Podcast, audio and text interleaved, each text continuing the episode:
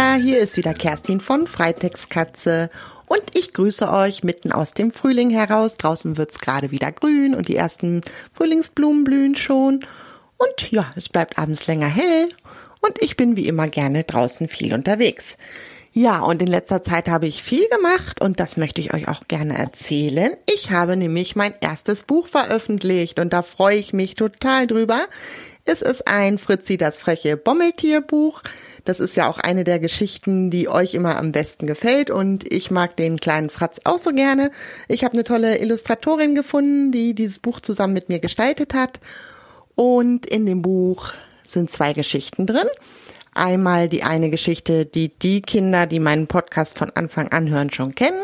Und zwar ist das Neue Freunde auf dem Bauernhof, wo Fritzi die Tiere kennenlernt. Und dann ist noch eine zweite Geschichte in dem Buch, die es nicht als Podcast gibt. Und das ist ein Brief für Fritzi. Ich habe mir nämlich gedacht, wenn vielleicht mal Kinder dieses Buch kaufen, die äh, meinen Podcast nicht kennen, die müssen doch wissen, wer Fritzi ist und wie der überhaupt auf den Bauernhof gekommen ist. Deshalb gibt es also auch diese Kennenlerngeschichte in dem Buch.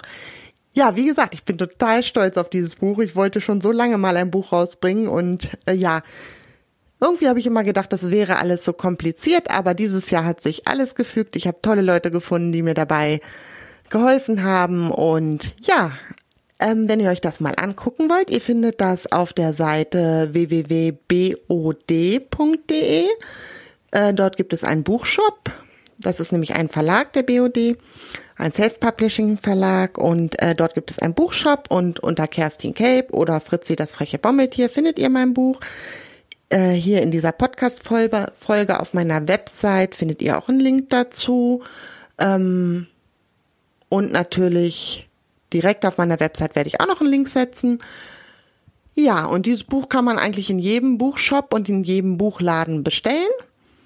Falls ihr das machen wollt, würde ich mich freuen, wenn ihr das direkt über BOD macht, dem Buchshop da, weil ich dann halt ein bisschen mehr von dem Geld abbekomme wenn das Buch verkauft wird. Allerdings muss ich euch sagen, dass da jetzt zurzeit wegen der Krise die Lieferzeiten teilweise bis zu vier Wochen sind. Ich glaube, im Buchladen geht es schneller. Deshalb, wenn ihr mein Buch kaufen wollt, bitte ich euch um Geduld ähm, und einfach darauf freuen, dass es bald kommt und ja, ich würde mich einfach freuen, wenn ihr da mal reinguckt. Man kann nämlich auf der Seite von dem Laden da auch durchblättern, ein paar Seiten sich angucken. Und wenn es sich einer von euch kauft und euch es sehr gut gefällt, würde ich mich sehr freuen, wenn ihr mir zum Beispiel bei dem Buchshop BOD eine 5-Sterne-Bewertung gebt oder auf irgendeiner anderen Plattform. So, jetzt aber genug dazu. Ihr merkt, ich bin so stolz, dass ich das endlich gemacht habe. Ja, jetzt soll es natürlich auch losgehen mit einer neuen Geschichte für euch. Ähm, so, und zwar hatte die Mathilde aus Leipzig schon vor einiger Zeit mir mal Feenbilder geschickt. Zwei Stück, eins mit einer blauen Fee und eins mit einer ähm, rosafarbenen Fee. Und diese Bilder hatte ich mir zur Seite gelegt und gedacht, irgendwann schreibe ich mal eine Feengeschichte und dann kommt das als Vorschaubild. Und jetzt ist es endlich soweit. Ich habe mir eine Feengeschichte ausgedacht und zwar zusammen mit Stella von Steist. Die kommt in der Geschichte vor.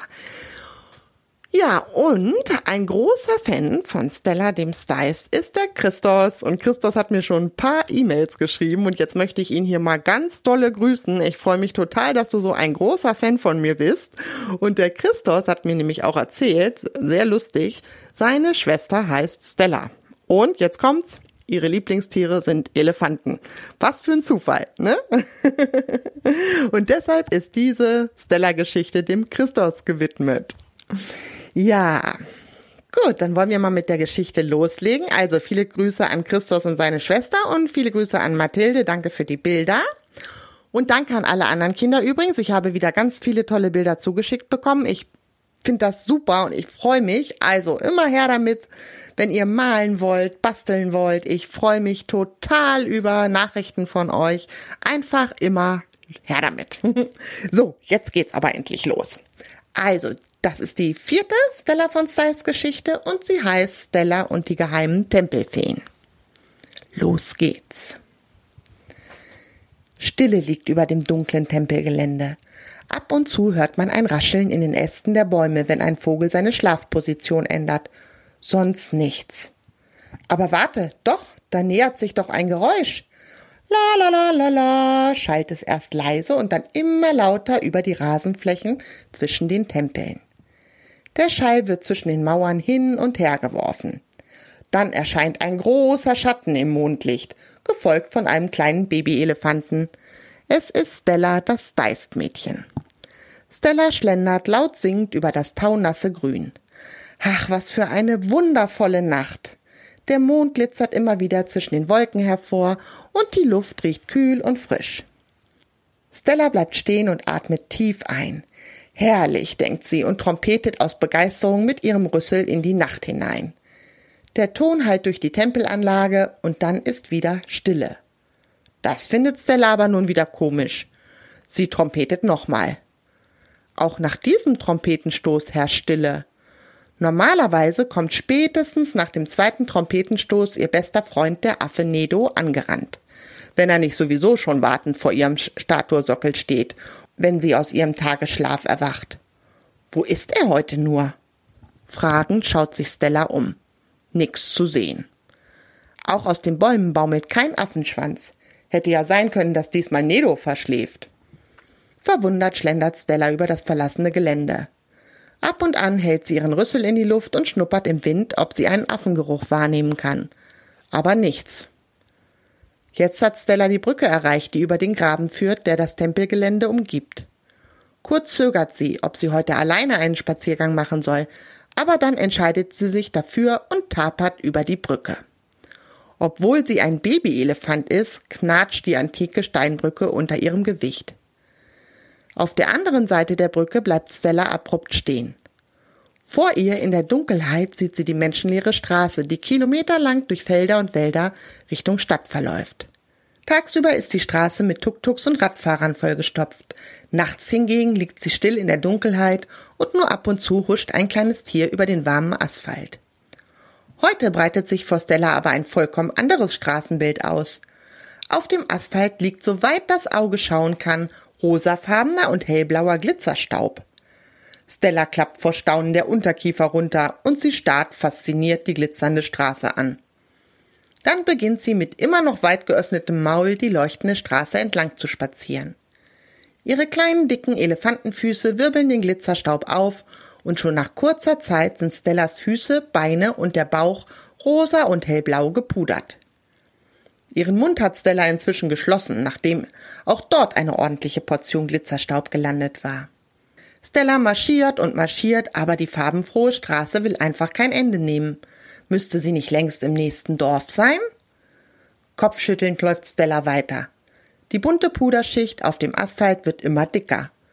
Außerdem hat sie das Gefühl, ständig ein wenig bergauf zu laufen.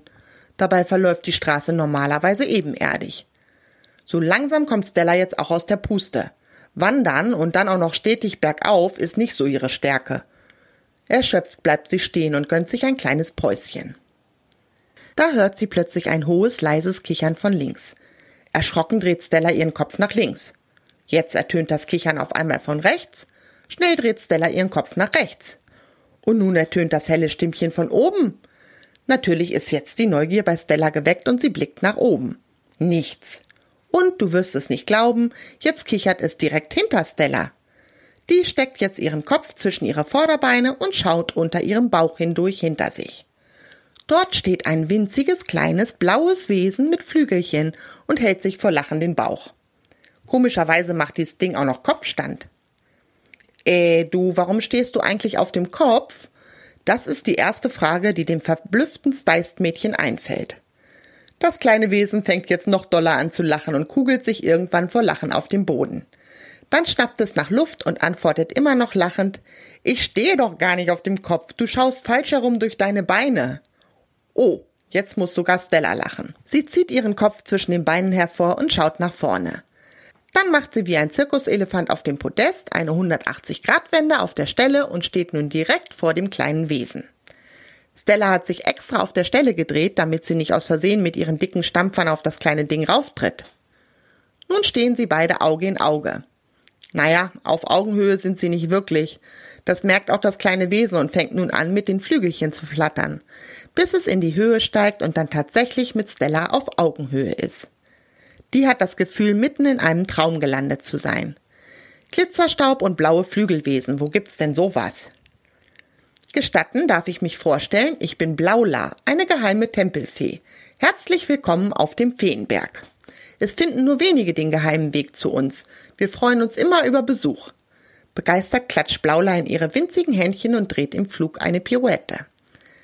Angenehm, ich bin Stella, das Deist-Mädchen und kenne mich damit aus, im Geheimen zu leben, antwortet Stella und reckt stolz ihren Kopf nach vorne. Ach, du bist Stella? Nedo hat schon von dir erzählt, aber ich dachte, du wärst wesentlich größer und nicht noch ein Baby, quackt Blaula mit ihrem hellen Stimmchen drauf los. Baby? Jetzt steigt Stella aber die Röte ins Gesicht. Sie ist mindestens 500 Mal größer als die Tempelfee und muss sich jetzt anhören, sie wäre ein Baby? Das geht ja gar nicht. Ich bin kein Baby, trötet sie empört los. Meine Güte, wie oft sie diesen Satz schon gesagt hat. Ist ja schon gut, lacht Blaula gutmütig. Ich kenne das Problem. Nur weil man klein ist oder wie ich auch noch eine helle Stimme hat, denken immer alle, man hätte nichts drauf. Dabei unterschätzen sie uns alle, oder? sagt sie, schnappt sich Stellas Rüssel und zieht Stella daran in Windeseile in die Luft, so dass Stella plötzlich einige Zentimeter über dem Boden schwebt. Äh, tja, da habe ich deine Kräfte wohl auch unterschätzt, stammelt das Deist-Mädchen. Wärst du so nett, mich wieder runterzulassen? Ich fühle mich doch mit allen Vieren auf dem Boden am wohlsten. Selbstverständlich, grinst Blaula und lässt Stellas Rüssel so plötzlich los, wie sie ihn geschnappt hatte. Stella plumpst sicher zurück auf ihre vier Stampfer und schüttelt einfach nur noch staunend ihren Kopf.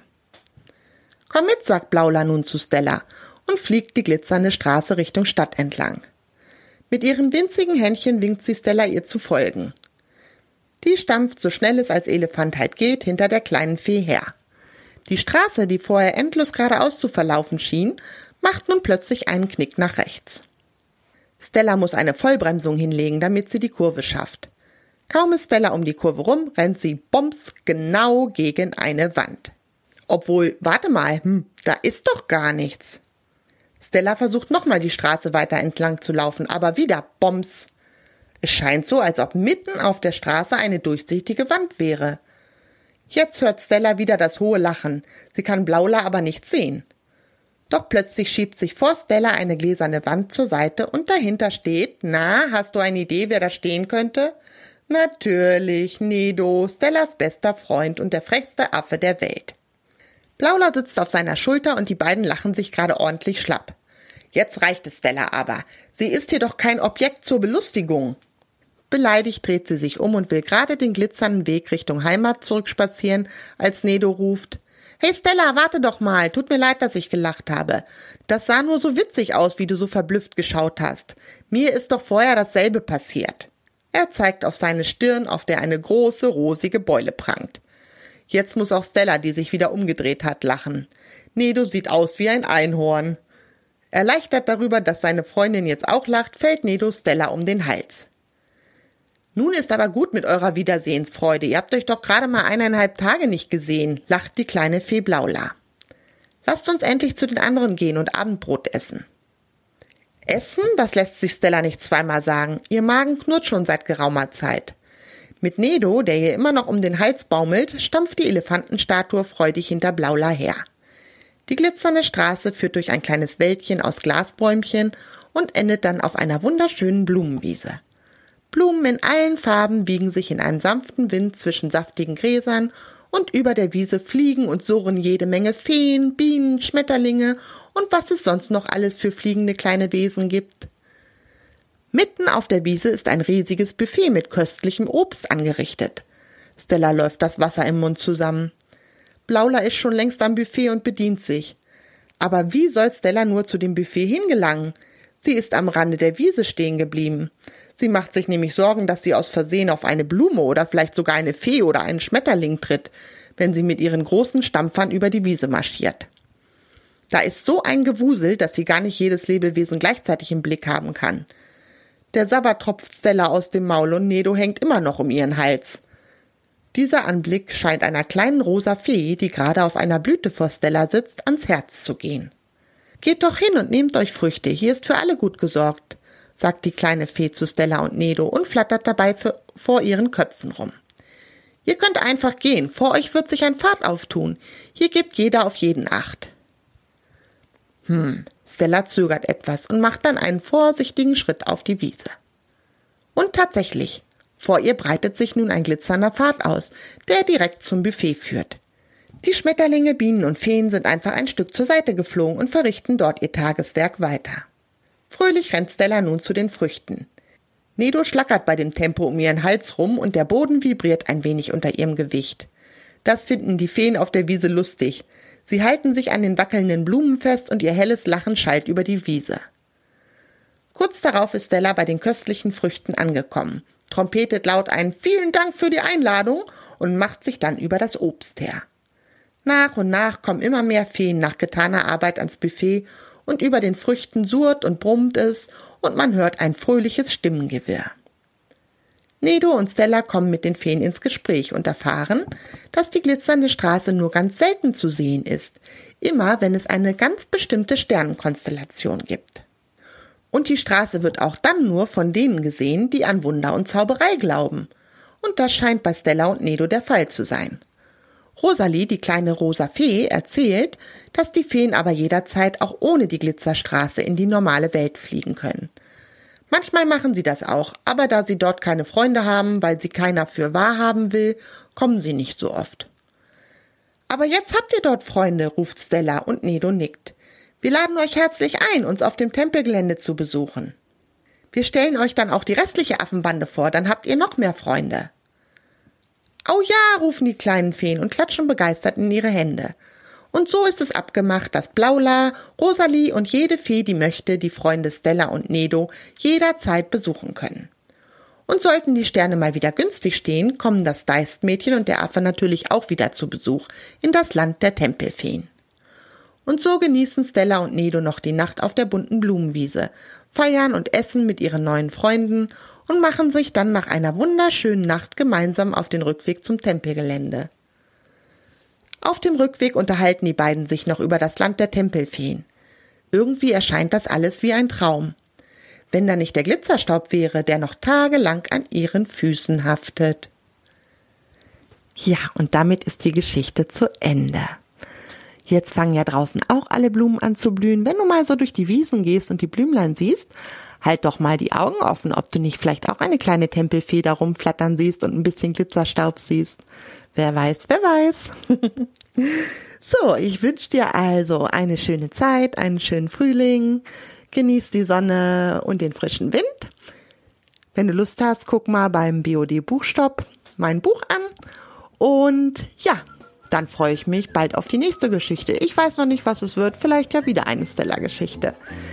Bis bald. Tschüss. Deine Kerstin.